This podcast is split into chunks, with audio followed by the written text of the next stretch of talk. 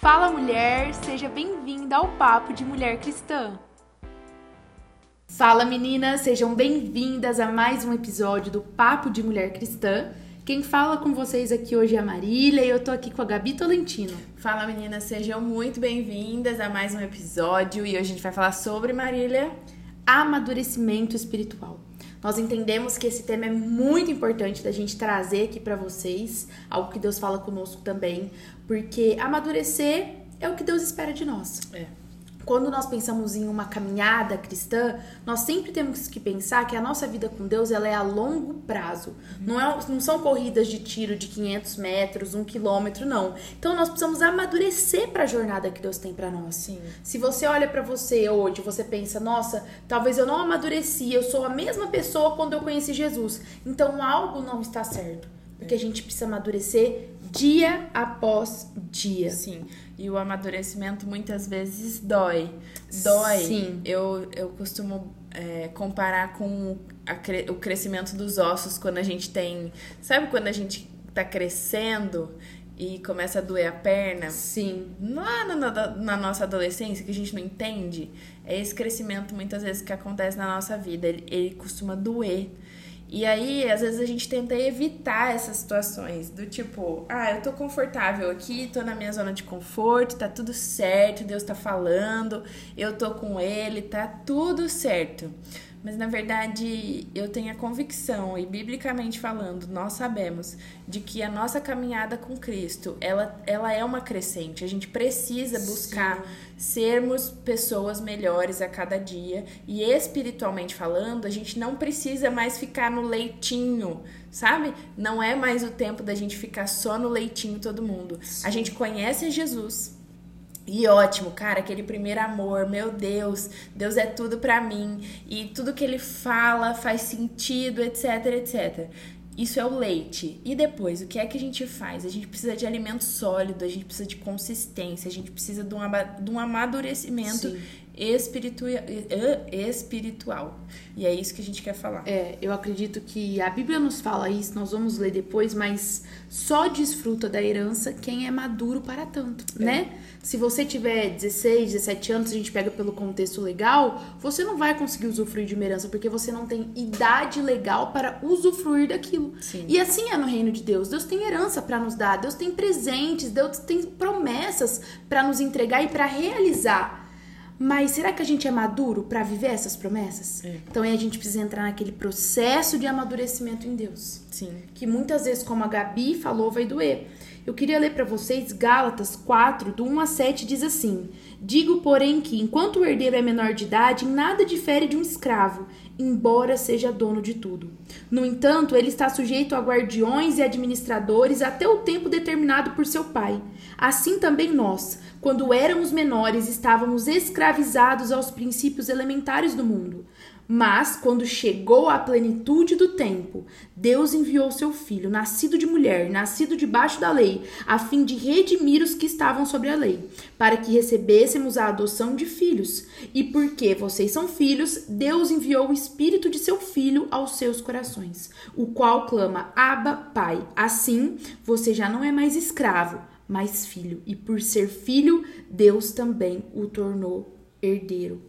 Quando nós lemos é, esse versículo, esses versículos, nós precisamos entender que ser herdeiro, é, estar pronto a receber aquilo que o Senhor tem para nós, vai nos custar maturidade.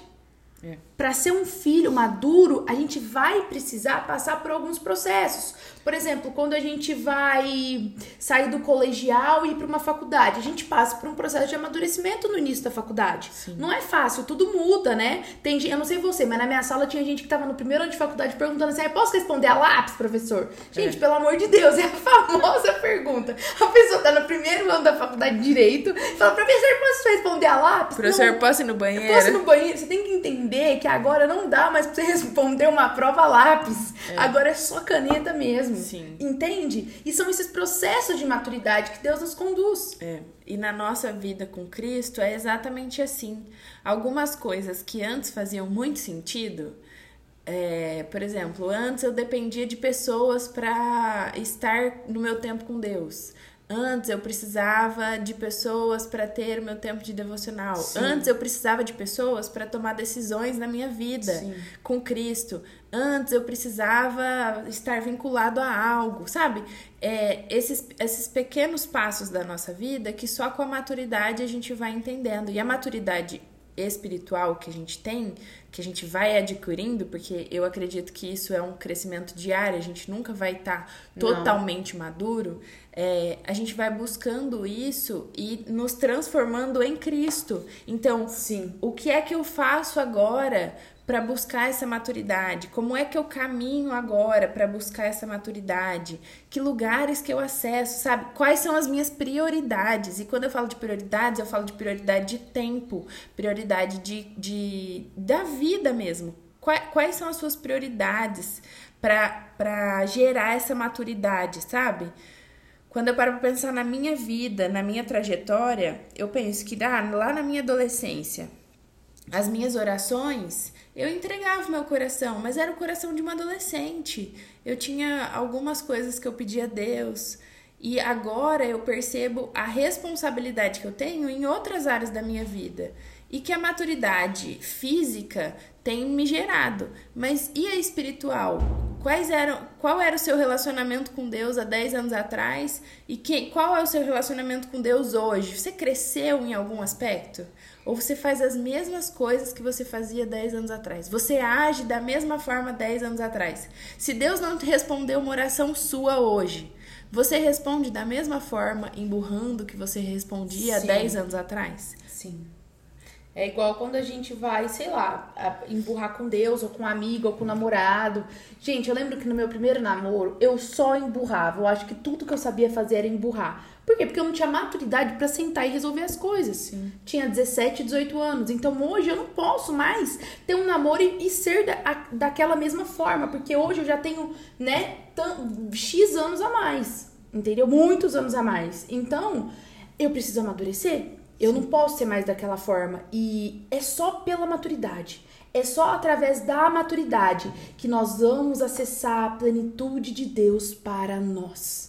Né? E outra coisa importante, Ma, é a gente pontuar que muitas vezes, como a gente começou falando nesse episódio, a maturidade às vezes ela vai vir acompanhada de alguns desconfortos pra gente. Sim. Não vai ser tudo confortável. Eu não vou crescer espiritualmente num mar de rosas maravilhosas, assim, do tipo, nossa, tá tudo pleno porque eu tô com Jesus e a vida tá plena e tá tudo acontecendo lindamente. Não, porque o nosso processo de, de crescimento, ele pode envolver esses vários desconfortos, esses sofrimentos, essas coisas que acompanham o nosso crescimento.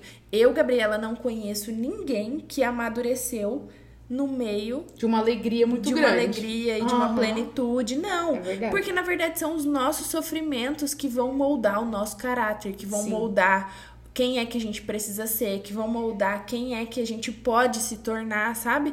Esses, esses sofrimentos, eles vão fazer a gente é, viver melhor em comunidade, com outras pessoas, nos nossos relacionamentos interpessoais. Não vai ser sempre um mar de rosas, gente.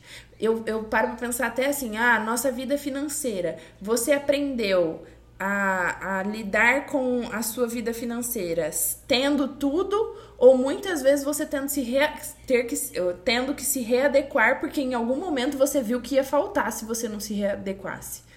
A gente vai se adaptando a tudo isso. E na nossa maturidade espiritual é da mesma forma. O que é que Deus tem te gerado? Às vezes ele te levou para um processo. Por quê? Porque nesse processo você precisa aprender. Às vezes ele te levou para um deserto. Por quê? Porque nesse deserto você precisa aprender para amadurecer. Mas o outro ponto que eu quero trazer também é que nem tudo é sofrimento. Eu era a pessoa que achava que a gente tinha que sofrer em todas as áreas da nossa vida. Então, nossa, para eu entrar num relacionamento eu vou ter que sofrer primeiro. Não, você não vai Não. ter que sofrer. Ah, para eu viver uma vida plena com Jesus eu vou ter que sofrer. Não, gente, não é assim. Claro que os sofrimentos são parte da nossa da nossa caminhada com Cristo, de renúncia, de, de perder muito daquilo que a gente acha que a gente precisa, mas para considerar aquilo que Deus coloca pra gente como prioridade, sabe? Eu acho que na verdade é a gente tirar muito da nossa vontade, tirar muito da, do- daquilo que a gente acha que é necessário para entender que não é isso, é aquilo que Deus quer que a gente faça, é aquilo que Deus quer que a gente se torne, quem, quem Deus quer que a gente se torne, sabe? Sim, eu tô até lendo um livro e ontem à noite eu tava lendo e o Espírito Santo falou muito comigo. E o autor falava assim: Você acha mesmo que Deus tirou algo da sua vida e ele que tirou, você acha mesmo que é essencial para o seu futuro?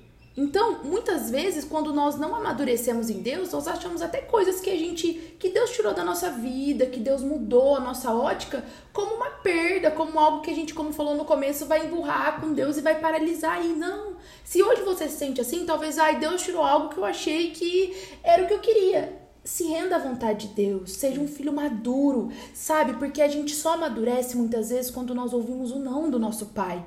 Não é quando nós ouvimos o sim, é mas é quando o Senhor fala não e a gente fala assim: Senhor, tá tudo bem. O Senhor tá me falando não, tá doendo, mas eu me rendo à tua vontade porque o Senhor não erra, o Senhor não falha. Eu quero ler para você o que tá lá em Hebreus 5, do 7 a 9, diz assim: durante, tá falando da vida de Jesus aqui, durante os seus dias de vida na terra, Jesus ofereceu orações e súplicas em alta voz e com lágrimas, aquele que o podia salvar da morte, sendo ouvido por causa da sua reverente submissão. Embora sendo filho, ele aprendeu a obedecer por meio daquilo que sofreu.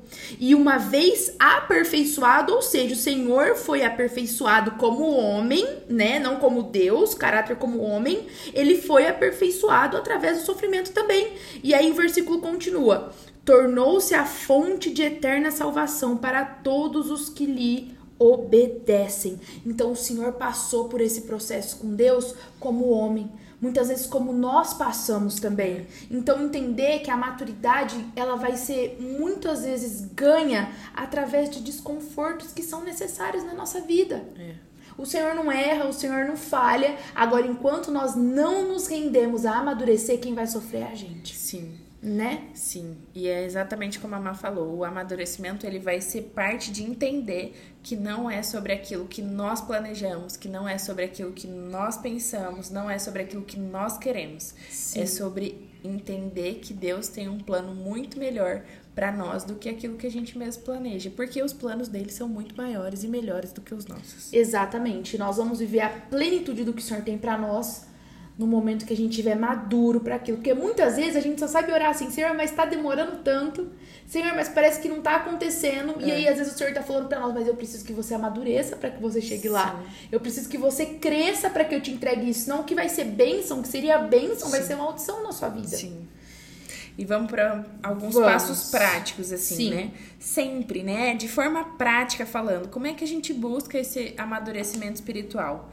A primeira coisa importantíssima é que a gente precisa buscar uma intimidade com Deus a todo momento. Eu só sei o que é que Deus espera de mim ou o que Ele quer de mim se eu é, tiver intimidade com Ele para tal. Se eu entender que a minha intimidade com Ele é prioridade na minha vida. Sim. E como é que eu busco essa intimidade com Deus? A gente tem algumas condutas assim diárias que de, precisam fazer parte da nossa vida. Uma é orar diariamente. Como é que tá a nossa vida de oração? Como é que tá a nossa entrega em oração? Como é que tá o nosso relacionamento com Deus? A outra coisa é jejuar sempre, sempre, porque a gente entende que não é sobre a nossa força, não é sobre a nossa carne, não é sobre aquilo que a gente pode fazer. A gente dá liberdade para que o Espírito Santo faça em nós. A outra coisa é estar tá sempre entendendo o que é que Deus tem para fazer através da nossa vida, seja ministrando, seja dando para alguém algo do nosso tempo, do nosso talento, do nosso tesouro, do tipo, Sim. como é que a gente se entrega e se dispõe aquilo que Deus tem para fazer. A outra coisa é vivendo em santidade. Como é que está a nossa vida de santidade? E santidade não diz respeito só à nossa vida de, de não pecar, nem nada disso. É buscando ser santo todos os dias, como Sim. Jesus é santo, como ele nos deu esse exemplo. As, aí, e as duas últimas coisas é fluindo sempre sobre, sobrenaturalmente, entendendo o que é que Deus tem para fazer através da nossa vida, que não é no plano natural.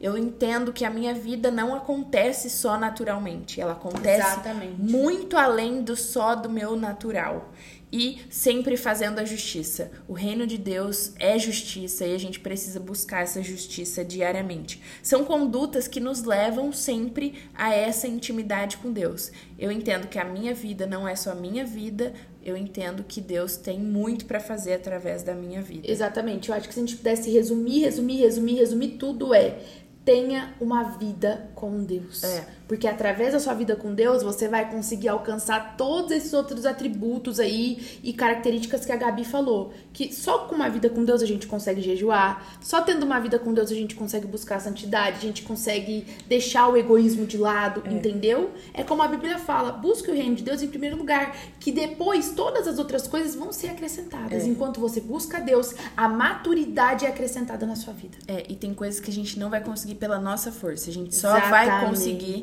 se a gente tiver intimidade com Cristo, para entender, para ter discernimento de tudo que tá acontecendo. É verdade. Eu espero que esse episódio tenha te abençoado muito. Não esquece de compartilhar com todas as suas amigas, deixar aqui um comentário do que, que foi mais importante para você e o que fez toda a diferença.